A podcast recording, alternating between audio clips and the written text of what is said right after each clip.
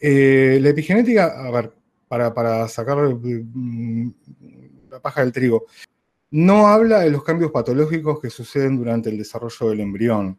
No es, o sea, los mecanismos epigenéticos sí pueden, pueden producir patología, pero no necesariamente tiene que ser patológico la influencia de los factores que estén dando vueltas en el útero de la madre eh, y que son factores epigenéticos. Entonces, si hablamos de patología, eh, de cambios patológicos, ya ahí no entraría como definición de, epigenética correctamente. Esa sería una. Después, la, la que contestaron la mayoría es que habla de los cambios en el genotipo por acción de agentes externos. Y otra vez, habla de los cambios en el genotipo. Y en general el genotipo es ya algo que se estableció en el momento que se, produjo el crossover cromosómico, en el mismo momento en que se juntan los genes de mamá y de papá, en ese mismo instante ya se establece cuál va a ser el genotipo de esa persona y no lo va a modificar la epigenética. Lo que modifica la epigenética es la expresión de ese genotipo y que la va, a modificar en forma de fenotipo. ¿sí? Lo que va a cambiar en general con los mecanismos epigenéticos es el fenotipo, es el modo de comportarse de, de las proteínas o de la célula, o bueno, nada, que aparezcan rasgos que son particulares de una persona, pero fundamentalmente eso, o sea, el genotipo no, no, no, se va a alterar. ¿sí? Una vez que se unieron los genes de papá y mamá y se estableció que este va a ser el plan de esta persona, esos genes no se modifican más. Lo que sí se va a modificar es qué parte de esos genes se leen, ¿sí? qué sector, y entonces qué se va a expresar a partir de esa lectura de esos genes. Eso es la epigenética, ¿sí? Eso habla de, lo, de las influencias del medio en el desarrollo intrauterino. Y por eso estaba más que nada y fundamentalmente poniéndolo en términos generales de decir la influencia del medio, porque el medio puede ser el medio externo, o sea, el medio de la madre, donde vive la madre o en qué condiciones vive la madre, puede ser las condiciones internas de la madre, si está desnutrida, si tiene estrés, si toma un exceso de, drogas o un exceso de vitaminas, o si tuvo fiebre. Y también estoy hablando del medio en donde se está desarrollando ese embrión, ¿sí? Este, que puede ser desde el lugar de implantación y la cantidad de sangre que le llega y los nutrientes que le lleguen a través de la placenta, hasta condiciones internas de ese embrión, como por ejemplo que este, no produzca suficiente cantidad de testosterona, por ejemplo, él, el embrión, que no produzca suficiente cantidad de, testosterona y entonces no se produzca una diferenciación sexual clara y tenga genitales ambiguos en el momento del desarrollo. ¿sí? Por eso el término el medio involucra un montón de cosas, desde la ecología hasta las cositas que están pasando en el propio embrión y que hoy le vamos a dedicar un rato a justamente hablar de esas cositas que pasan adentro del embrión. Pero me parece que esa es la que, en la que más amarraron, porque después en la gastulación, la notocorda, la mucosa intestinal es endodérmica, los conos y bastones ectodermo, y las malformaciones se van a dar, sí, en el periodo más, más primario, ¿sí? en el disco germinativo trilaminar y en el periodo de la mórula. En el feto se pueden dar malformaciones, pero ya no son tan, tan frecuentes. Así que, bueno, muy bien. No estaba difícil ese. La verdad que estaba bastante fácil. ahora tengo una duda. Dime. Lo de mórula. Sí. No, recuerdo que lo hayas comentado, o quizás se me pasó, pero nada, si podés por lo menos mencionarlo, así lo anoto. ¿Qué cosa? ¿Qué es? ¿Qué es la mórula? Que, a ver, alguien que me ayude, ¿quién es que es la mórula? Cuando se empieza a dividir el óvulo ya fecundado en el mismo espacio que el óvulo al principio. Pero bueno, tiene una característica. Entre 16 y 32 células. Cuando se divide tanto, parece una morita. Entonces, una mora. Parece una mora. Y por eso se llama mórula. ¿sí? Tiene el aspecto de una mora. Son en el mismo volumen del óvulo, se, se dividió pa, pa, pa, y terminamos teniendo un cúmulo de células que entre 16 y 32 células se le llama mórula. Me acordé de la definición, pero no de que era mórula. No, me acordé que lo hablamos. Ok. Sí, ese es el término que se le da a ese momento. Es una, una más una descripción morfológica que otra cosa.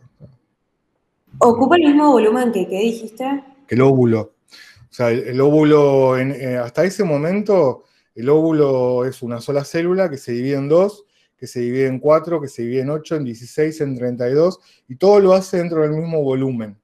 A partir de ese momento ya empieza a aumentar la masa celular y ya lo, esa, masa celular empieza a alargarse y a aumentar de tamaño y ya no tiene forma, no, es la misma, el mismo volumen que el óvulo pero esas primeras segmentaciones que hace, las hace dentro del mismo volumen del óvulo y con todos los nutrientes que tenía el óvulo en el momento de la fecundación. Utiliza los nutrientes del óvulo este, para, justamente utilizar esa energía para, para multiplicarse. Esperen que lo, lo vemos acá. Está, está compartiendo, ¿no? Está en epigenética ahora.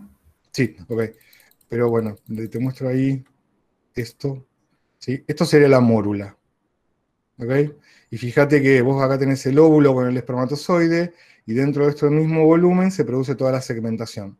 Y a partir de ese momento no, ya la masa celular aumenta, aumenta de tamaño, ya no, ya no, no, no se cumple esta... Y este es el momento de la mórula, que parece una mora, y y bla, bla. Bueno, paren que voy a pasar para adelante y vamos a ir a epigenética. Habíamos estado hablando de un montón de factores que tienen que ver con el ambiente y había dado algunos ejemplos ¿no? acerca de eh, cuáles eran esos factores o esas cuestiones epigenéticas que, que, son las más estudiadas porque, bueno, son muy, como muy espectaculares o muy llamativas. El hecho de estudios que hablan de quién se desarrolla o quién este, es, está en su periodo embrionario, su periodo fetal, durante la época seca y durante la época húmeda, que ahí la calidad de nutrientes influye en la cantidad de telómeros que van a tener esos niños cuando nacen, y que los telómeros hablaban de la cantidad de veces que una célula se puede duplicar, que se puede multiplicar, que cada división pierda un telómero, hasta que en un momento cuando tengo un telómero solo, esa célula no se divide más y este, entramos en el proceso de envejecimiento y de desgaste de los tejidos. Y entonces cuanto menos telómeros tenga, más rápidamente voy a tener fallos o alteraciones en cosas como el sistema nervioso, las articulaciones, mi capacidad para repararme, la posibilidad de que se desarrollen enfermedades este, crónicas o enfermedades degenerativas, también aumenta en la medida que yo tenga menos telómeros. Había contado también de que había estudios que se habían hecho también en los diferentes ambientes en los que se producía ese embarazo. Y había dado el ejemplo de, por ejemplo, un estudio que se había hecho con niños que se criaban en el Bronx, en situaciones socioeconómicas se daban las dos cosas, ¿no? O sea, gente de bajos recursos económicos y con violencia familiar, con altos grados de violencia familiar, y este, niños que se desarrollaban en un ambiente socioeconómico este, más elevado y sin violencia familiar.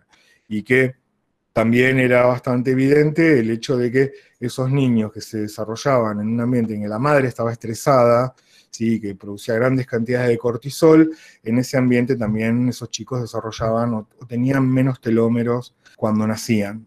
Y que bueno, nada, otra vez, esta es la, cuestión, la cuestión que tiene que ver con las, la, la, forma en que el cortisol modifica de alguna manera cómo se van a expresar esos genes, ¿sí? cuánta cantidad de telómeros se van a agregar en esas células. Todas las células del cuerpo van perdiendo telómeros en la medida que se van multiplicando salvo una, las células cancerosas.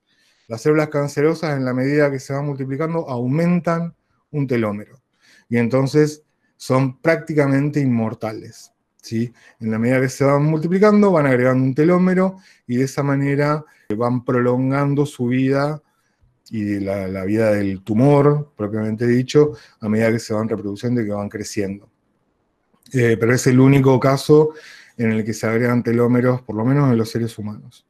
Bien, habíamos hecho la diferencia en que el genotipo era esta cosa que es la, información genética que está en el ADN y que pocas modificaciones se pueden hacer luego de que ya se estableció y que lo que este, sí se puede modificar es el fenotipo, que son un conjunto de características o rasgos que se observan en un organismo y les había dicho que no solamente era el color de pelo o el color de los ojos o la forma de la nariz, sino que también tenía que ver con este, el comportamiento de ciertas proteínas o el comportamiento de ciertas vías metabólicas o de ciertas vías regulatorias dentro de una vía metabólica o el comportamiento o la cantidad, por ejemplo, de receptores a un determinado neurotransmisor, o la cantidad de bombas de sodio y potasio que puedo llegar a tener en una célula nerviosa. Eh, desde donde, a donde se les ocurra ir a dar un ejemplo, eso es fenotipo, ¿sí? Es cómo se expresan esos genes en ese ser en particular. Y había, bueno, ya había dado, algunos ejemplos, uno de los era lo de, las, de la época seca, húmeda, del estrés, no estrés, y había también contado el hecho de los cambios epigenéticos que se observan en, los fetos que se desarrollaron este, durante el último trimestre en la hambruna que se produjo en Holanda en la Segunda Guerra Mundial, y también habíamos hablado de los ratones agouti. Todo esto es dentro de este, este, gran paquete del que estábamos hablando, que decíamos que, bueno, primero vamos a hablar de los genes y de la epigenética, luego vamos a hablar de la nutrición de ese embrión y después vamos a hablar de los mecanismos que hacen que esos nutrientes sean llevados a los diferentes lugares, el transporte de los nutrientes, que son las cosas más importantes que se tienen que establecer durante esta primera etapa, ¿no? Más allá de que es importante que se formen los órganos, obviamente, pero bueno, yo tengo que establecer estas tres cosas en esa jerarquía, ¿no? Primero está el tema de, bueno, los, cómo están los genes, este, qué factores pueden alterar la expresión de esos genes, que ahí estaríamos hablando de genes y epigenética, qué factores van a nutrir a ese preembrión, a ese embrión y luego a ese feto en el transcurso de su vida intrauterina y cómo los mecanismos de transporte van a ir haciéndose cada vez más complejos en la medida que ese embrión va aumentando de tamaño y se va complejizando cada vez más. Para terminar de entender, porque es como que me queda en el aire eh, o cuando lo trato de, pensar la diferencia entre el genotipo y el fenotipo, como que no me sale tan fácil. Digamos, si vos tenés dos brazos, dos piernas, una cabeza, pelo, eso es genotipo, eh, viene de los genes, ¿o no? No, eso es fenotipo. El genotipo es, son las órdenes, el genotipo son las órdenes que dan, eh, que da tu ADN para que vos formes dos brazos, dos piernas, ah, pero tu, la característica observable de ese individuo o la característica observable de las órdenes de esos genes son tus brazos, tus, piernas, tus ojos, eso es fenotipo. El genotipo es sintetizar proteínas, ¿ok? Son órdenes para sintetizar proteínas. El genotipo no dice, no dice que, vos vas a tener mm, tantos brazos y tantas piernas. ¿sí? Hay un sector de los genes que hablan de cuántos brazos y cuántas piernas vas a tener, ¿sí? pero no lo hablan tampoco en términos de brazos y piernas, lo hablan de en términos de proteínas, de proteínas que se van a sintetizar y por el arreglo que se hace con esas proteínas y por las señales que, guían a esas proteínas y a las células que, van a constituir esas proteínas, por las señales que llevan, terminás teniendo dos brazos y dos piernas. ¿sí? Pero si vos le preguntases a los genes, ¿qué pensás de mis brazos y mis piernas? El gen no, sabría de qué le estás hablando, básicamente. ¿sí? Porque el gen lo que hace es sintetizar proteínas y esas, esa síntesis de proteínas y otras órdenes que surgen en otros lugares de los genes, que tienen que ver con la segmentación, ¿sí? Eh, y las señales que se produzcan luego, que son proteínas, ¿sí? básicamente, van a ser las que determinen que vos tengas dos brazos y dos piernas y que tengas cinco dedos y, todo lo demás. Pero los genes, las órdenes y sus sectores son síntesis de proteínas. ¿sí? No saben nada de vos, no saben quién sos, no saben cómo estás formado tampoco. Ellos pasan, pero se reproducen y cuando, cuando esto no, se produce la muerte antes de la reproducción y vos lográs pasar los genes a la siguiente generación, esa copia queda. Y esa copia es una copia que se sigue reproduciendo y nadie grita, hurra, sobrevivimos, porque son, nada, son automáticos, ¿sí? Son mm, estructuras que se unen automáticamente, espontáneamente, a través de diferentes mecanismos y terminan formando una, orden, una serie de orden para que vos fabriques proteínas. Y de ahí sale una estrella de mar o sale Nicolás. ¿Sabes, que el otro día escuché, y me pareció re loco, que los hombres, entre la muñeca y el codo del brazo derecho, tienen un lunar, todos los hombres. Entre la muñeca y el codo, entre la muñeca y el codo, sí. En la parte, eh, en la parte de arriba, digamos. Brazo derecho, brazo derecho. Brazo derecho. Seguí el dorso de tu mano, como en, lo que sería el radio y el cubito. Sí. Hay un lunar en el medio, digamos, como en el medio. Esto es una cajarita. ¿Pero sería por acá más o menos? No, no, no, en el medio, entre, o sea, entre el codo y la muñeca. Busca un punto medio, por ahí. Ahí tengo un lunar. ¿Viste? Ok. Todos los hombres. ¿Para qué? Iba y le preguntaba a todos los hombres. Confirmo, ¿eh? Acabo de confirmar. Para, si hay otros hombres, quiero confirmar. También hay, algo que tiene que ver con, los, con la relación entre los, los, cuatro dedos, estos, sobre todo estos tres dedos, y, y, la cantidad de testosterona que uno tiene. Cuanto más diferencia haya entre el tamaño de los dedos de estos tres dedos, más cantidad de testosterona hay. Y más cantidad de testosterona estuviste expuesto durante el desarrollo embrionario. Y se ve por el tamaño del dedo, por el largo del dedo. Y no solamente se aplica en los humanos, sino que lo puedes aplicar en los pollos, en las vacas, sí, en las vacas también tienen dedos. Eh, a pesar de que se ve el vaso nomás, son, pero tiene dedos. Eh, en cualquier mamífero, eh, cualquier animal. Pero esto del, lunar, no sé, lo voy a ver. Porque. ¿Cómo dijiste, Nico, que era? Te pregunto. Entre la muñeca y el codo. Entre la muñeca y el codo, más o menos a mitad de camino. Mitad de camino. hay un lunar. Claro. Hay un lunar. Del brazo derecho. Del brazo derecho. A ver. Yo no sé, ¿eh? O sea, yo digo, sí, tengo un lunar. O sea, estoy confirmando esa afirmación que está diciendo Nico. No, ahora no, no no lo, podemos probar científicamente. Vamos a leer, a ver si en algún lugar. Pero bueno, lo del dedo es una característica que está presente en los hombres y, está presente en todos los animales, en todos los machos de todas las especies. Así que no me, no me horroriza ni me extraña que te aparezca un lunar en el dorso de la mano entre la muñeca y el coso. No me, no me parece que sea descabellado. Yendo no importa si será verdad o no, pero digo, yendo a este ejemplo, es, ¿sería una respuesta de tipo fenotípica o no? Claro, sí, sería una, respuesta de tipo fenotípica, pero otra vez, ahí no, no, no, tenés el. Si querés meter la epigenética en eso, lo más probable es que no, no puedas dar muchas explicaciones. Porque si se presenta en todos, eh, parece ser un rasgo como, como, muy, como muy fijo, ¿no? Lo mismo que vos tengas dos ojos, una nariz y una boca, y que tengas una determinada cantidad de dientes, es un rasgo fijo, y es un rasgo que, que si se presenta en, en, todo el mundo, si se altera ese rasgo, ¿no? Si vos lo alterás de alguna manera, porque consumís una droga y entonces durante el desarrollo de la nariz se interrumpen ciertos procesos en el desarrollo, ahí vos estás involucrando a la epigenética en una forma muy, como muy agresiva, como muy violenta, porque vos estás metiendo cosas, un tóxico que está interrumpiendo un proceso en una célula. Pero sí, esto es fenotipo. Y el color de ojos es fenotipo y, el cabello, y cómo, cómo el cabello se te implanta en la cabeza, por ejemplo, es fenotípica también.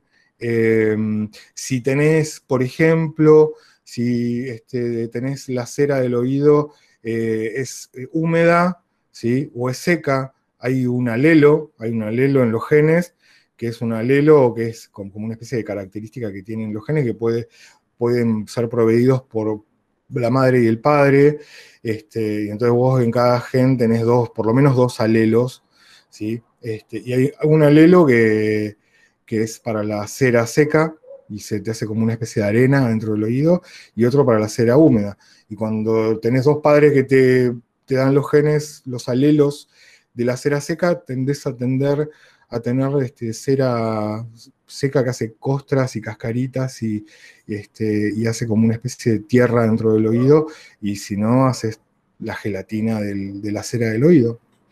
Y esas son expresiones fenotípicas de unos genes muy particulares, ¿no? que determinan cómo va a ser la producción de la cera del oído, eh, en ese caso.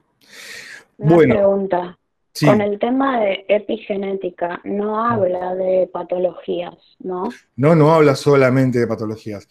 Eh, obviamente la epigenética puede eh, también influir en el desarrollo de patologías, pero no habla solamente de patologías. Por eso no, en, la pregunta del, parcialito, esa pregunta no, estaba, no era correcta. ¿sí? Este, porque la epigenética habla del desarrollo de un montón de otras cosas que tienen que ver con tu capacidad para aprender, por ejemplo, ¿sí? Este, o con tu capacidad para defenderte. Imagínate que vos te desarrollases en, una población em, que, está en el desierto del Sahara, ¿sí? o que te desarrollás en una población de esquimales, este, en donde lo único que tenés cerca son focas y algún tubérculo que crezca en una planta, pero la mayor parte del, año es invierno y nieve, y lo único que comes básicamente tu dieta son focas y algún, algún tubérculo, alguna planta, pero no mucho más. ¿sí? Este, en, ese caso, la epigenética, eh, el hecho de que vos desarrolles un gen que te permita utilizar los recursos de forma más eficiente ante condiciones de escasez de nutrientes, eh, para vos es una ventaja. Este, si eso mismo se expresa en el medio de la ciudad con toda la oferta de comida que tenés, es una desventaja. Entonces, dependiendo de la situación, dependiendo del entorno en el que se presentan esos cambios epigenéticos, esos cambios epigenéticos pueden ser una ventaja evolutiva que te permitan llegar al punto en el que te puedas multiplicar, que puedas transmitir tus genes a la siguiente generación, o puede ser una desventaja evolutiva que haga que reduzca tus chances de, reproducirte. Este, y todo depende del entorno, y todo depende de las condiciones del lugar donde vos te estás desarrollando. En algunos lados vas a desarrollar enfermedad y en otros no. Con la misma, el mismo fenotipo. ¿Entendés? Y eso es siempre en el ambiente eh, perinatal. Sí, esas señales. pasar en, cuando ya sos esas señales se transmiten durante los primeros mil días, ¿no? Y la mayor, la, la ventana está más abierta que nunca durante el periodo embrionario. A medida que va pasando el tiempo, esa ventana se va haciendo cada vez más chiquita, cada vez más chiquita, pero no, no se termina de cerrar nunca en la vida. De hecho, el año pasado, no, el año pasado no, el cuatrimestre pasado les contábamos con, con Agustina, que mm, hay un gen, o hay un gen, no, no, se sabe si hay un gen en realidad, pero que el miedo ¿sí? a ciertas cosas se puede heredar a los hijos. ¿sí? Vos le podés enseñar a tener miedo a una rata, miedo al olor a los cerezos, porque vos le haces solear eh, la, flor del cerezo y le aplicás electricidad a la rata y lo haces, lo repetís, lo repetís, lo repetís, y en un momento la, la rata empieza a desarrollar conductas de miedo, conductas simpáticas, solamente con oler, ya no le aplicás electricidad, solamente con oler la flor del cerezo. Y que la cría, cuando, cuando nacen, vos le pones la flor de cerezo y la cría tiene, tiene miedo a la flor de cerezo, desarrolla una respuesta simpática. Y entonces, este, eh, estas condiciones que se aprenden, que vos le enseñás a un animal o lo condicionás a ese animal a que tenga cierto tipo de conducta, que vos ahí dirías, esta conducta es solamente cerebral, ¿no? No, son las neuronas que están aprendiendo a tenerle miedo a la flor. ¿Esto cómo podría afectar a los genes? ¿Cómo se podría transmitir de alguna manera? Bueno, todavía no sabemos cómo se transmite, ¿sí? pero tiene una heredabilidad. Y entonces ahí hay un mecanismo epigenético. Ahí hay algo que está permitiendo que ciertos genes se lean en ese adulto, o sea, hasta ese momento no se leían, ¿sí? El, vos le dabas la, flor a la rata y la rata no le tenía miedo a la flor. ¿sí? Vos lo entrenás y a partir de cierto momento algo aparentemente hace que este, no solamente desarrolles una conducta de miedo frente a ese olor, sino que eso se exprese, se pueda leer en, la hebra de los genes, ¿sí? en la hebra del ADN, que de alguna manera ante este estímulo, acuérdense que siempre el organismo funciona sí, entonces. Y entonces ante este estímulo haces esto. Y que eso se pueda, se pueda leer y se pueda expresar de alguna manera en la que se transmita a la siguiente generación. Em, se sabe que hay un montón de etiquetas epigenéticas, este, que tenemos un montón de etiquetas epigenéticas por un montón de lados en el, en el, ADN, y que esas etiquetas epigenéticas algunas se pueden mover con más facilidad que otras, y que etiquetas se les dice a los lugares en donde se permite la lectura de los genes o donde no se permite la lectura de los genes.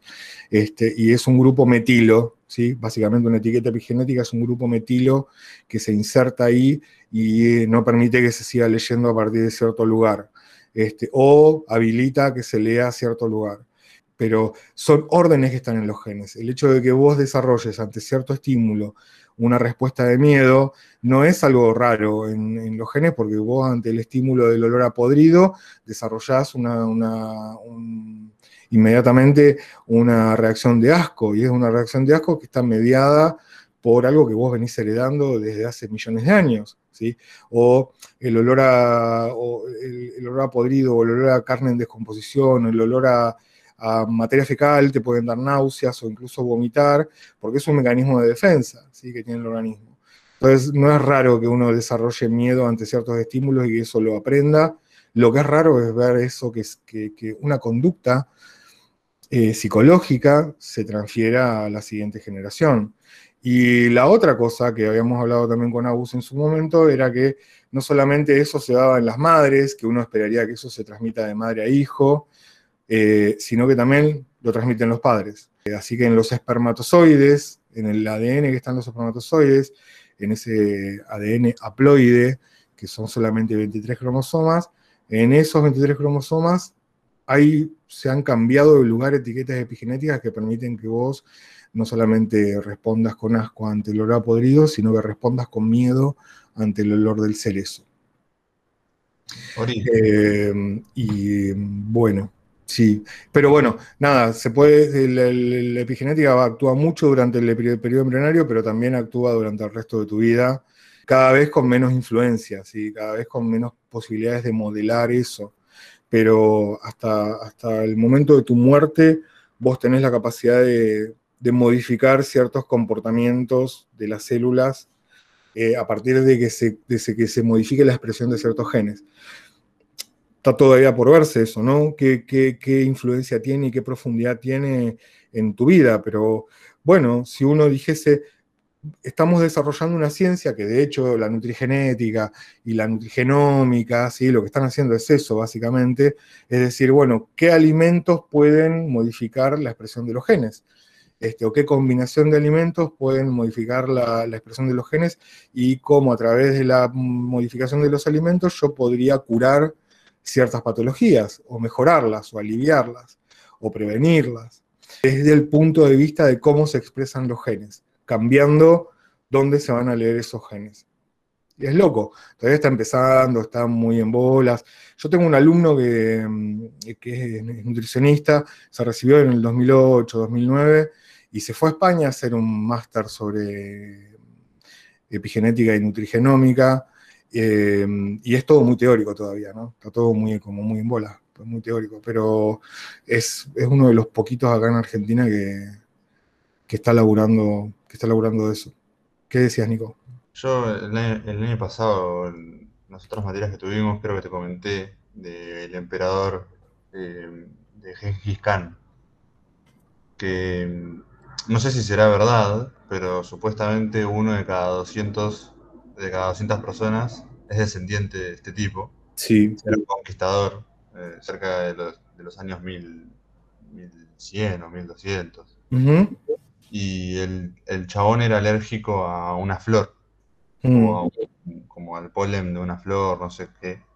Y bueno, una de cada 200 personas es alérgica a esa, a esa flor. Eh, el tipo eh, tuvo como 40 hijos. Como 80 y pico reconocidos. Claro. Ya ha tenido como 200. Claro, claro. Y sus hijos también fueron. pues los obligaba. Él dejó como un legajo que decía que cada hijo tenía que tener más de no sé cuántos hijos. Sí, sí, sí. Entonces acá dejaban una mujer embarazada. Sí. Eh, y por eso es que está esa. Todos tenemos un, descendiente de, de Gengis Khan en la familia. Sí, las posibilidades son, son altísimas. Pero bueno, todos tenemos un neandertal también como antecesor. Más o menos el 4% de nuestro ADN humano ¿no? es neandertal. O sea que en algún momento tuvimos relaciones sexuales con los neandertales, que eran otra especie. Y una especie que aparentemente nosotros extinguimos a través de la guerra o a través de la competencia por los alimentos o a través de, de haberlos absorbido, ¿sí? En cuanto a que, bueno, nos empezamos a reproducir con ellos y en algún momento desaparecieron como especie y se diluyó como especie porque nosotros éramos mayores en número o éramos más inteligentes o lo que fuere. No sabemos cómo fue que desaparecieron los neandertales, pero hace 5, 4 millones de años o menos, eh, 15.000, 20.000, 30.000 años, los neandertales eran los únicos habitantes de Europa. Y de golpe aparecemos nosotros y desaparecen. Y nosotros tenemos un porcentaje de, ese ADN. Hemos tenido interbreeding, hemos tenido ahí eh, entrecruzamiento de genes a través del sexo con ellos. Y una de las cosas que hemos mm, heredado aparentemente es esa, esos genes que permiten que vos desarrolles un fenotipo ahorrador. O sea, si hay que echarle la culpa, aparentemente, ¿no? Si hay que echarle la culpa a alguien de que la gente tenga diabetes tipo 2, síndrome metabólico, enfermedad cardiovascular y todo lo demás, es a los neandertales. Porque ellos vivían en una zona muy fría de Europa, este, vivían en cuevas, básicamente, con muy escasa alimentación, y para ellos, y eran una parte de ellos tenían una masa ósea y una masa muscular mucho más grande que la nuestra, y entonces para ellos era una ventaja evolutiva el hecho de tener resistencia a la insulina, de que tuvieran la glucosa permanentemente alta y que ahorraran en forma de grasa eh, lo, que, lo que comían, lo poco que podían comer por momentos o lo mucho cuando cazaban un mamut y se daban un festín, se lo comían todo en dos o tres días eh, y se llenaban hasta acá arriba. Y después pasaban días o semanas en las que el alimento escaseaba y entonces ese gen era favorecedor para ellos. Pero bueno, nos lo transmitieron a nosotros y ahora es parte de la población del, Homo sapiens y es responsable de la mayor cantidad de muertes por enfermedades no contagiosas y no transmisibles en la historia.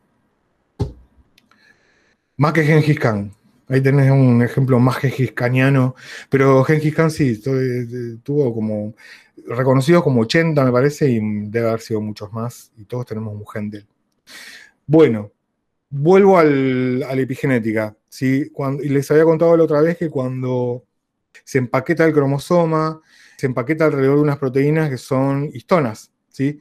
Esas histonas lo que hacen es dar integridad estructural a la hebra de ADN cuando se está empaquetando para formar un cromosoma. Pero también, eh, y esa era la única función que se le, que se le daba a las histonas hasta hace unos años, pero ahora también se sabe que este es el lugar en donde se insertan los grupos metilo, ¿sí? Y entonces esto vendría a ser como la especie de una manga, ¿sí? Una manga de la ropa.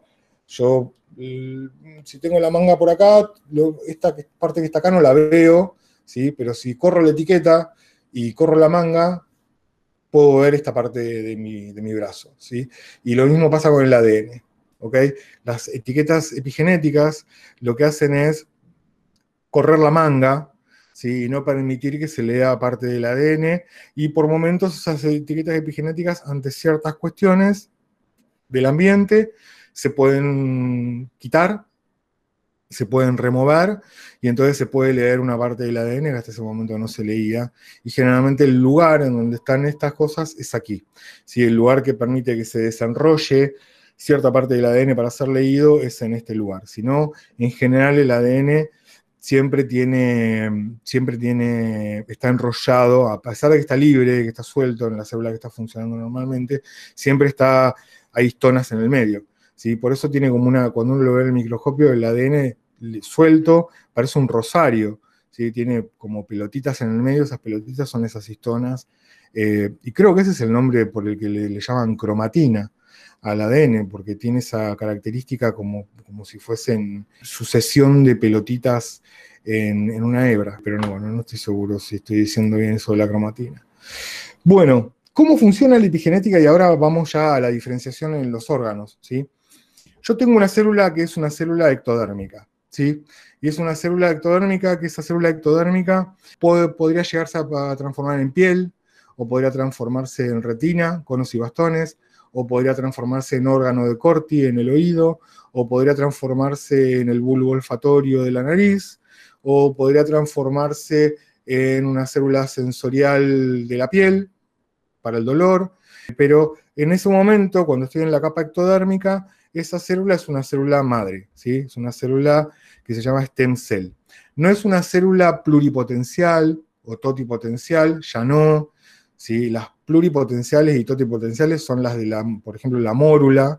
Si yo saco una célula de una mórula, yo podría desarrollar un ser humano nuevo a partir de esa célula, pero una vez que ya se establece el epiblasto, el hipoblasto, y sobre todo cuando ya tenemos el, antes de eso, cuando tengo el embrioblasto, que ya se dividió en cito y sincicio y embrioblasto, ya ahí ya no tengo posibilidades de, sacar una célula y convertirla esa en un ser humano completo, ya no son células pluripotenciales, sino que son stem cells, son células madre, ¿sí? Células madre que van a dar lugar al epiblasto y al hipoblasto, y células madres que van a dar lugar más tarde al mesodermo y que van a terminar llamándose esas tres capas, ectodermo, mesodermo y endodermo. Bueno, esas células ectodérmicas pueden ser un montón de cosas y otras no. Pueden ser células nerviosas, pueden ser células de la piel, pueden ser células del esmalte dental, pero no pueden ser células musculares o no pueden ser células del intestino. Y entonces acá lo que va a suceder es que esas células se van a diferenciar a partir de señales, ¿sí? De señales externas, ya no de los genes, los genes van a estar dentro de esa célula y los genes le van a dar la chance a esa célula para que sea piel, diente, cono o bastón o neurona. Esos genes se pueden leer y se pueden leer para cualquier dirección, con cualquiera de las órdenes, pero las señales que van a llegar a esos genes, las señales que van a venir del entorno, que le van a dar órdenes a esos genes para que se lean en cierta secuencia y que permitan que esa célula ectodérmica se transforme en una célula de la médula espinal. ¿sí? Y entonces, ese paso en el que yo paso de célula ectodérmica a neuroblasto, acuérdense que blasto era el, progenitor, el iniciador, era la célula más primitiva, inmadura. ¿sí? La palabra blasto siempre habla de, eh, inmadurez. Y entonces el neuroblasto es una célula que puede dar células que podrían ir a la médula espinal, que podrían ser eh, astrocitos o que podrían ser neuronas. El neuroblasto tiene esa capacidad todavía, pero ya no puede ser célula de la piel. Ya no puede ser célula del esmalte dental, ya no puede ser eh, célula de la hipófisis.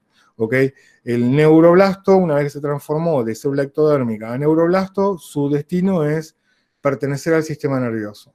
Y en este caso se va a ubicar, porque hay señales que le dicen que se ubique, se va a ubicar en la médula espinal. Y va a haber señales que le van a inhibir órdenes. ¿sí? Así como hay señales que inducen que se lean ciertas partes de los genes, hay ciertas señales que inhiben, que silencian la lectura de otros genes. Y entonces, estas células de la médula espinal, que se van a colocar en la médula espinal, que se van a dirigir en esa dirección hacia la médula espinal, no van a desarrollar estructuras gliales.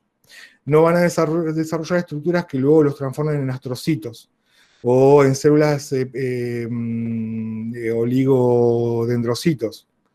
Eh, ¿Qué otra más era mm, del sistema nervioso? De la célula de sostén, que me agarró el Alzheimer astrocitos, los oligodendrocitos que forman la de ¿Los qué?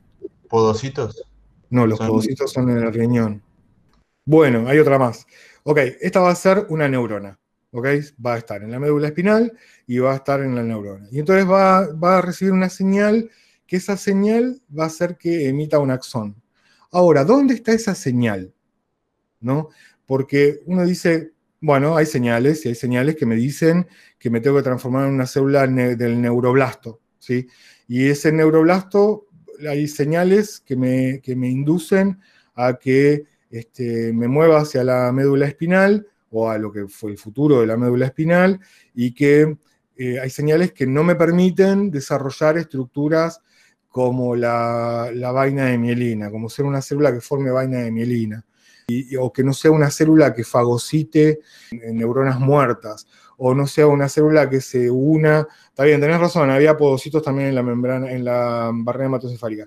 Eh, no ser una célula nerviosa que se una al, vaso sanguíneo, sino que me va a transformar en una célula nerviosa, en una, neurona con un axón. Entonces, hasta ahí ya está todo bien, o sea, recibí esas señales. Ahora, el axón es largo, el axón tiene que llegar hasta cierto lugar. ¿Y cómo va a ser que ese, que ese axón crezca? Eh, hay un montón de sustancias que se van a estar presentando, sustancias que son estimulantes y sustancias que son inhibidoras de la, de la lectura de ciertos genes. ¿sí? Y entonces, hay señales que van, a, que van a inhibir que se formen dendritas, ¿ok? Y van a haber señales que van a estimular que un sector de esa neurona se alargue y se alargue y se alargue y se alargue y se alargue y se ponga en contacto con otra neurona. El mejor ejemplo de todos, o el más estudiado de todos, es el que tiene que ver con la formación del tracto óptico. ¿sí? Yo tengo que las células que procesan la, visión están en el lóbulo occipital. ¿sí? Y están conectadas, ¿sí? están conectadas a través de este, un largo axón que recorre buena parte del cerebro, que se entrecruza en el quiasma óptico y que llega y se pone en contacto con un cono o con un bastón, ¿sí? que es el que produce el primer potencial de acción, y ese axón, este axón que está en contacto con, con el cono con el bastón, ese axón transmite el impulso, transmite el potencial de acción hacia el cuerpo neuronal que está en la corteza occipital. ¿sí? Entonces, las neuronas se empiezan a diferenciar, el neuroblasto se empieza a diferenciar en la corteza occipital en lo que va del día de mañana va a ser la corteza occipital, ¿sí? Y empieza a recibir señales. Algunas señales inhiben que crezcan grandes prolongaciones, otras señales favorecen que crezcan dendritas, que se vaya ramificando, y hay una gran señal, ¿sí? Que hace que ese axón se acerque y se ponga en contacto con una célula que está lejos, lejos, lejos, lejos, lejos, lejos, lejos, muy lejos, ¿ok? ¿Quién está emitiendo la señal? Esa célula que está en la retina. Esa célula que está en la retina, aparentemente, dentro de, lo, que, se sabe, de lo poco que se sabe con respecto a esto, la que la señal está siendo emitida a través de proteínas que se liberan al medio, ¿sí? esas proteínas circulan por el líquido y entonces guían al axón ese que se está formando, lo guían para que llegue y se, y se ponga en contacto con esa célula de la retina pero la señal la están emitiendo esas células que van a ser el futuro ojo, ¿sí? Y están llamando al axón a ese lugar, ¿ok? Este, y lo están haciendo a través de lectura de genes, de la formación de proteínas, de que esas proteínas se ensamblen en forma de citoesqueleto que vaya alargando la membrana celular y que en algún momento termine formando ahí un botón sináptico en contacto con el, con la célula de la retina, con el cono, con el axón. ¿Sí? Ese sería un ejemplo, ¿no? O sea, yo tengo una, señal a distancia y esa señal hace que ciertos genes se expresen en una célula y que esa célula estire un segmento y se ponga en contacto con ella.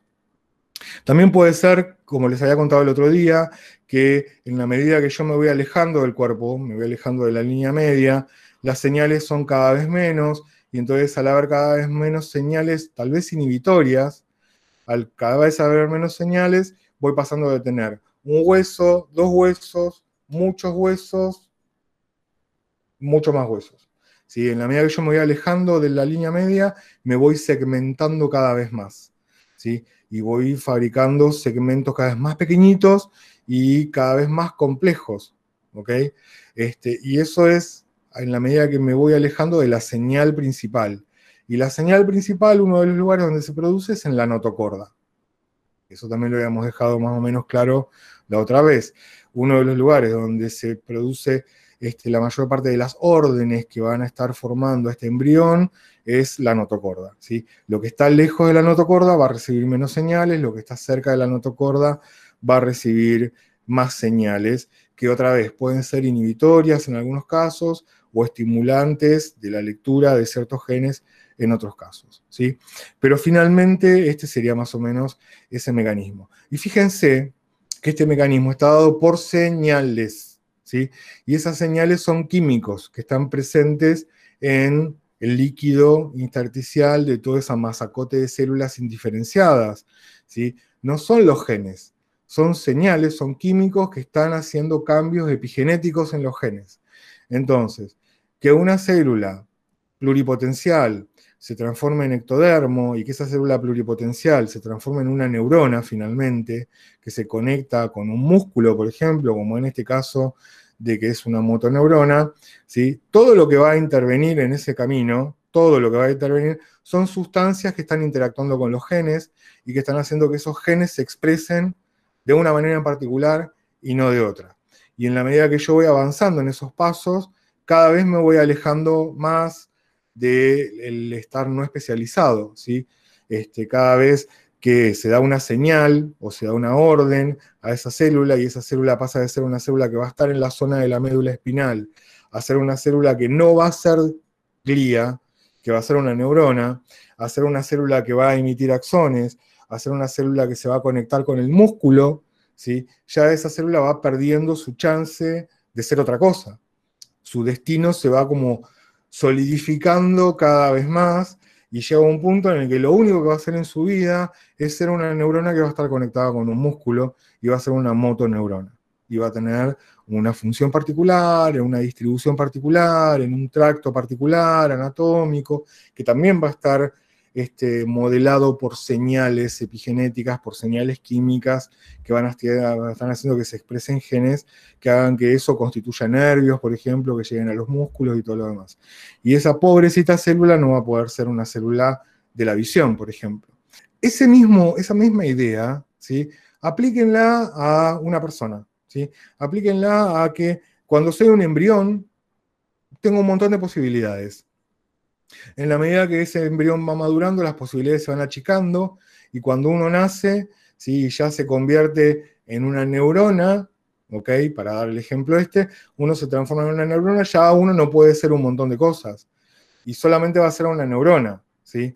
Y en la medida que pasan los años, me voy transformando, me voy especializando cada vez más en ser una neurona, en una neurona que se conecta con el músculo y que forma parte del nervio radial y que va a inervar al nervio anconio, que es un nervio chiquitito que está acá, que no sirve para nada y que toda mi vida voy a estar conectado a eso.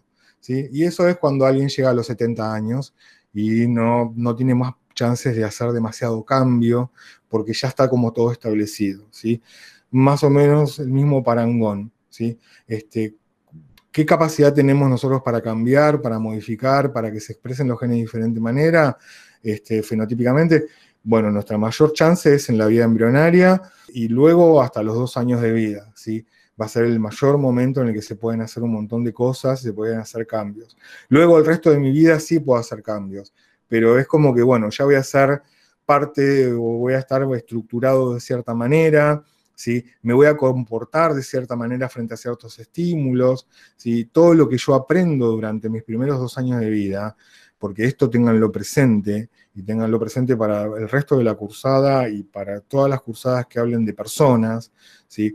este, todo lo que a mí me enseñan todo lo que yo vivo, todas las experiencias que yo tengo durante los primeros dos años de vida, van a establecer la forma en la que yo me voy a comportar el resto de mi vida. ¿Ok? Y entonces, si yo soy capaz de a través de ciertas cosas, como por ejemplo, voy a dar un ejemplo muy burdo, ¿no? Pero por ejemplo, mintiéndole a mis papás, yo logro que evitar el castigo, ¿sí? El mentir va a ser una, una, actitud, una conducta de supervivencia, una conducta que me va, me va a alejar del daño. Este, y es una conducta que en la medida que yo tenga éxito, cada vez que la repito y la repito y la repito y la repito con mis padres, la repito con mis abuelos, la repito con mis maestros, la repito con mis compañeros, la repito con mis amigos, y si la cosa funciona, se va haciendo cada vez más dura, cada vez más enquistada, cada vez menos chances de cambiar tiene, ¿sí? Este, porque tengo un montón de neuronas dedicadas a... Em, lo primero que me sale es decir una mentira. ¿sí? Este, y entonces me transformo en un mitómano o en un mentiroso crónico o en un psicópata, en alguien que manipula a la gente a través de decirle lo que la gente quiere escuchar y conseguir cosas para él, para su propio beneficio. ¿sí? Este, y eso fue algo que se estableció durante esos primeros días y es a través de efectos epigenéticos. Todo lo que mis papás me enseñan todas las acciones que tiene mi papá sobre mí, los alimentos que consumí, cómo me desarrollé en el ambiente de mi madre, qué químicos había presentes, ¿sí? me van a predisponer a algo. Si mi vieja durante el tiempo que yo estoy dentro de la panza de mi mamá tiene unas grandes cantidades de cortisol, y está bien demostrado eso, y ese cortisol logra atravesar la placenta y logra avisarme a mí de que afuera hay mucho estrés, de que afuera la situación es muy, muy, muy fea, ¿sí? yo voy a desarrollar una amígdala más grande que el resto de los niños. Si mi amígdala cerebral va a ser una amígdala de mayor tamaño. Voy a tener más neuronas dedicadas a detectar el peligro y a reaccionar violentamente contra el peligro. Y entonces son mecanismos que se establecen en la vida intrauterina y son mecanismos que después se refuerzan en la vida postnatal hasta más o menos los dos años. ¿sí? Este, esa sería más o menos una idea chiquitita de lo que es la epigenética. Y piensen que estoy abarcando todo, desde las células hasta el comportamiento de las personas. ¿sí? Así que el epigenoma está permanentemente. Aguantame ya termino. El epigenoma está aprendiendo permanentemente. ¿sí? Y lo va a hacer a través de este mecanismo. ¿sí? Una señal, que puede ser una señal química, va a interactuar con un receptor en la célula, va a desencadenar que adentro de la célula se activen enzimas, se active una cascada metabólica o una, vía regulatoria, que esa vía regulatoria termine activando una proteína, ¿sí? Y esa proteína se llama proteína reguladora de genes. Y esa proteína reguladora de genes va a modificar o va a bloquear, ¿sí? Que la ARN polimerasa, por ejemplo, lea este segmento. O se lo va a permitir, le va a dejar el lugar libre y va a permitir que se lea este segmento. Depende de esta señal. Esto depende de esta señal, ¿sí? Y depende de, bueno, de cómo se comporte esta, esta vía metabólica. Y entonces, esta enzima que está regulada, esta proteína reguladora de genes, va a estar siempre asociada con una enzima que va a ir y adicionar grupos metilo. Yo no te dejo leer acá, bueno, acá pongo un par de etiquetas y este par de etiquetas dicen acá no se lee, ¿sí? O a partir de acá se puede leer. Y esas etiquetas son removibles, esas etiquetas yo las puedo sacar. Este, yo puedo tener unas etiquetas epigenéticas en ciertos lugares y después por cambios que se producen en la bioquímica del entorno, esas etiquetas epigenéticas se retiran y entonces el fenotipo de la célula cambia y el fenotipo de la célula hace que se comporte de una manera diferente, no diametralmente diferente, pero un poco diferente ante ciertas cosas. ¿sí? No es lo mismo que yo me comporte o que una célula se comporte de la misma manera frente a una situación en la que hay un montón de citoquinas que están hablando de una invasión bacteriana, por ejemplo, ¿sí? y estoy liberando un montón de, citoquinas que están haciendo que se inflame el tejido y que este, se produzca edema y todo lo demás, son, esas son señales que van a remover etiquetas epigenéticas y van a hacer que las células que están en la zona, ¿sí? las células de la piel, por ejemplo, que están cerca de un lugar donde hay una infección, que esas células de la piel este, se pasen de estar de modo crecimiento a modo supervivencia. Ya no están ahí, bueno, ahora vamos a hacer la mitosis, nos vamos a dividir, no porque tenemos un montón de bacterias, hay un montón de citoquinas y estamos en, la posibilidad de que nos vamos a morir, ¿sí? Entonces juntemos energía, tratemos de juntar ATP lo más posible para repararnos en caso de que esas citoquinas o esas toxinas que están liberando las bacterias nos dañen y nos podamos reparar y podamos seguir sobreviviendo. Y entonces son dos modos diferentes de actuar de una célula. Y esos dos modos diferentes de actuar de una célula se dan ahí, se dan en ese lugar, se dan dependiendo de las señales que la célula está recibiendo y de cómo se adicionan y se quitan etiquetas metilo del ADN que se está leyendo. Y entonces, luego voy a tener y esto habla un poco de esto de del miedo al cerezo y cómo se puede llegar a heredar el miedo, es que la enzima que después va a copiar a las dos hebras de las dos células que se están separando, que se están multiplicando, y que es esa característica que se estableció gracias a esta señal, esta característica va a ser heredable, si es que esa enzima lo que va a hacer es poner en las hebras de ADN de las dos células que se van a separar los grupos metilo exactamente en el mismo lugar en el que se insertaron en el original. Esa sería una de las explicaciones de por lo cual se puede heredar el miedo a ciertas cosas o se pueden heredar ciertas conductas que desarrolló tu, progenitor durante su vida, antes de conseguirte, ¿no? Una vez que las desarrollas después de conseguirte, a nadie le importa porque ya no, no te transmite ningún gen. ¿Ok? Este sería más o menos, esto no importa, esto sería más o menos esa situación. Entonces, para resumir rápidamente, ¿sí? ese embrión joven que está formado por células madre que pueden convertirse en cualquier tipo de célula, va especializando cada, vez más, ¿sí? se va diferenciando cada vez más, y a través de esas señales epigenéticas, que son químicas, o que son proteínas que están en el medio, este, que funcionan como hormonas, van a hacer que se especialicen en diferentes tejidos y finalmente vos no solamente vas a tener dos brazos, dos piernas, dos ojos, una boca, pelo rubio y ojos celestes, sino que vas a desarrollar un montón también de características conductuales. Tu miedo ante ciertos olores porque hablan de un depredador, o este, el asco que se siente ante ciertos olores, como por ejemplo el brócoli el olor a brócoli cuando se está hirviendo a todo el mundo le genera una sensación de rechazo porque tiene olor a pedo, ¿sí? y el olor a pedo nos impacta fuertemente en que hay materia en descomposición cerca y siempre nos genera una sensación de asco, en mayor o menor medida. Uno le puede decir, bueno, es brócoli lo que estoy haciendo, o coliflor, y entonces ese olor que hay es de coliflor, no hay nadie pudriéndose cerca, pero es un olor que generalmente estimula y hace que se representen cosas en el cerebro que puedan hacer que yo tenga náuseas, que se me vaya el apetito, que, quiera no respirar ese olor, que me quiera alejar, ¿sí? un montón de, actitudes solamente por el olor a pedo que larga el, coliflor. Y todas esas actitudes son todas actitudes que se establecieron epigenéticamente y que se heredaron epigenéticamente a través de generaciones y generaciones y generaciones. Sí, Nico, perdón. ¿Qué pregunta me vas a hacer? No, igual era una pavada, ¿eh? pero con lo que decías de que durante el proceso embrionario y en los primeros dos años de vida es como la etapa más fuerte de la epigenética mm. y el desarrollo, digamos, de lo que vas a aprender y cómo vas a hacer y, lo que, todo el resto. Sí.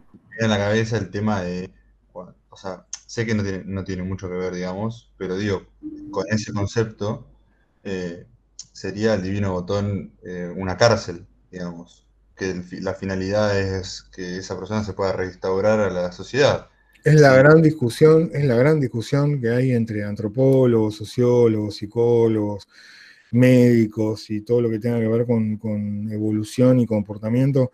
Esa es el centro de una discusión eterna y que no, no la resolvemos acá ni, ni la vamos a resolver este, por más debates que se hagan, siempre va a haber posturas encontradas con eso, porque vos por un lado tenés el ambiente perinatal que te puede condicionar a que seas una persona violenta y con conductas antisociales, pero también está el ambiente en el que te, desarrolles después.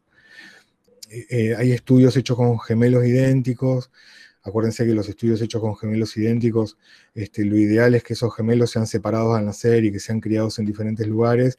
Y si uno tiene la suerte de encontrar dos gemelos idénticos que se desarrollaron dentro del mismo ambiente perinatal, que los genes son idénticos, no hay diferencia de los genes en uno y otro, se desarrollaron en el mismo ambiente perinatal y luego se criaron por diferentes formas y no se conocieron, no compartieron la misma familia y todo lo demás, uno puede establecer cosas heredables, ¿sí?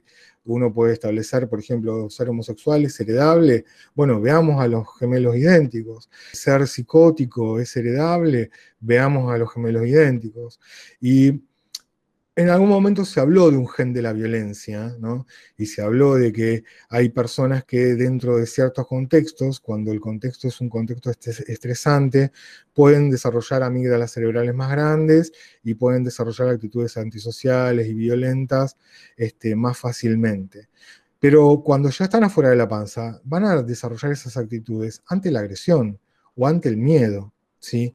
Y en los gemelos idénticos se vio que fueron, se desarrollan en ambientes patológicos, ¿sí? en ambientes de miércoles, en ambientes donde la violencia está muy presente, donde la madre está asustada todo el tiempo, donde el marido la, faja todos los días y libera grandes cantidades de cortisol, y esos gemelos, por la razón que fuere, son separados al nacer o al poquito tiempo de nacer, y uno es criado en una familia que no, hay actitudes violentas, en las que son nutritivos no solamente en cuanto a la comida que le dan, sino en cuanto al afecto, a la contención, este, y todo eso, y esa persona no desarrolla nunca jamás en su vida una actitud violenta, ¿sí? ni una actitud antisocial.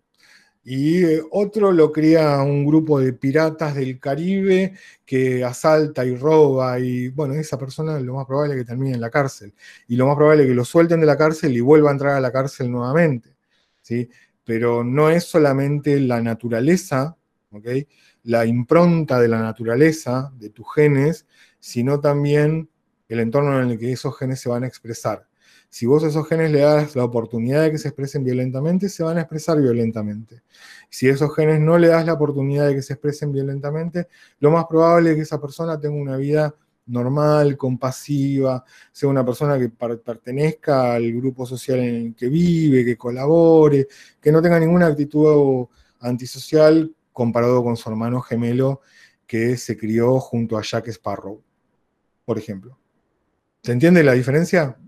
Sí, sí, perfecto. Y hay un montón de estudios que hablan de eso, pero un montón, un montón de estudios que hablan de eso, y esa es la gran discusión, ese gran debate que hay permanentemente. ¿La cárcel sirve o no sirve? ¿Esto lo tendríamos que prevenir de antes? Eh, sí, obviamente que lo tenemos que prevenir de antes. Obviamente que si yo favorezco que la gente se críe o se desarrolle, o las mujeres quedan embarazadas y tengan chicos en condiciones desfavorables, tanto económicas como nutritivas, como sociales, ¿sí? en donde yo fomento y permito que la violencia sea una cosa de todos los días, que el consumo de ciertas drogas o de ciertas sustancias tóxicas esté presente muy presente en esos grupos sociales y que la pobreza y la ignorancia y la falta de alimentos y todo lo demás favorece, es el caldo de cultivo perfecto para que esa mujer en general que tenga un grado de, tóxicos, ¿sí? que muchas veces son tóxicos que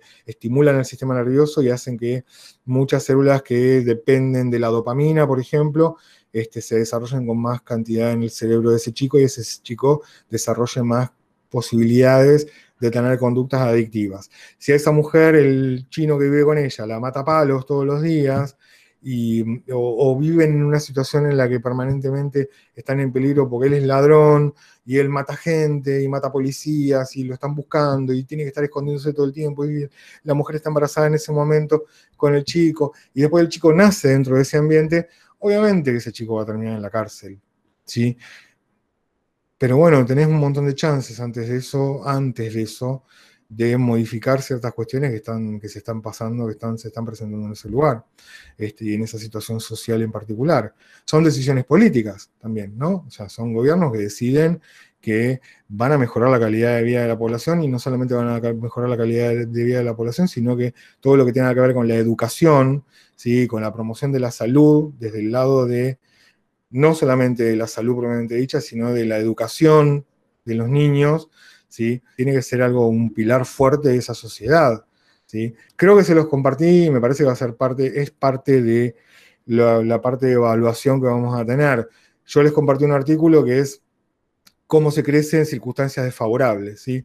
Este, algunos hablan de esto de los cromosomas, de la zona seca, de la zona húmeda, del estrés y qué sé yo, pero hay un estudio de Legarreta, que es, uno de los capos de acá de la República Argentina en cuanto a crecimiento y desarrollo, que habla que los chicos que crecen en circunstancias muy desfavorables, pobreza extrema y desnutrición muy importante, y en familias muy complicadas, en donde los padres no están presentes o son adictos y no, no, no estimulan a los pibes, los pibes tienen un desarrollo cognitivo muy bajo, muy pobre durante los primeros 3, 4 años de vida.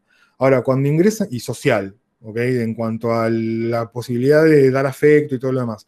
Ahora, en cuanto ingresan al sistema educativo, en cuanto ingresan al colegio, por más que el colegio sea una porquería como es el colegio y la, educación en la República Argentina y sobre todo en los colegios en la zona de las villas, pero una vez que ese pibe ingresa al colegio, empieza a mejorar todos los, condicionantes y todas las, las variables que estaban mal, que estaban fuera de lugar en cuanto a lo cognitivo, al aprendizaje de habilidades y a lo afectivo y a lo social.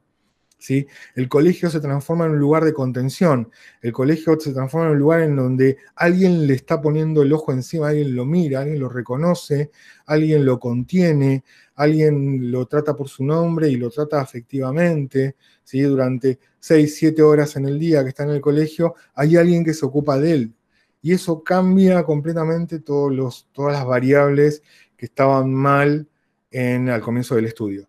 Y obviamente los chicos que abandonan el colegio, las variables vuelven otra vez a acercarse a la situación previa y los pibes que continúan en el colegio tienen menos chances, ¿sí? igual siempre el ambiente va a ser muy condicionante, pero tienen menos chances de este, incurrir en actitudes antisociales, violentas, delictivas, y bla, bla, bla. Es súper interesante ese artículo, es muy complejo, pues pura matemática y pura estadística, pero es súper interesante y te deja pensando. Bueno, vamos a hacer un recreo.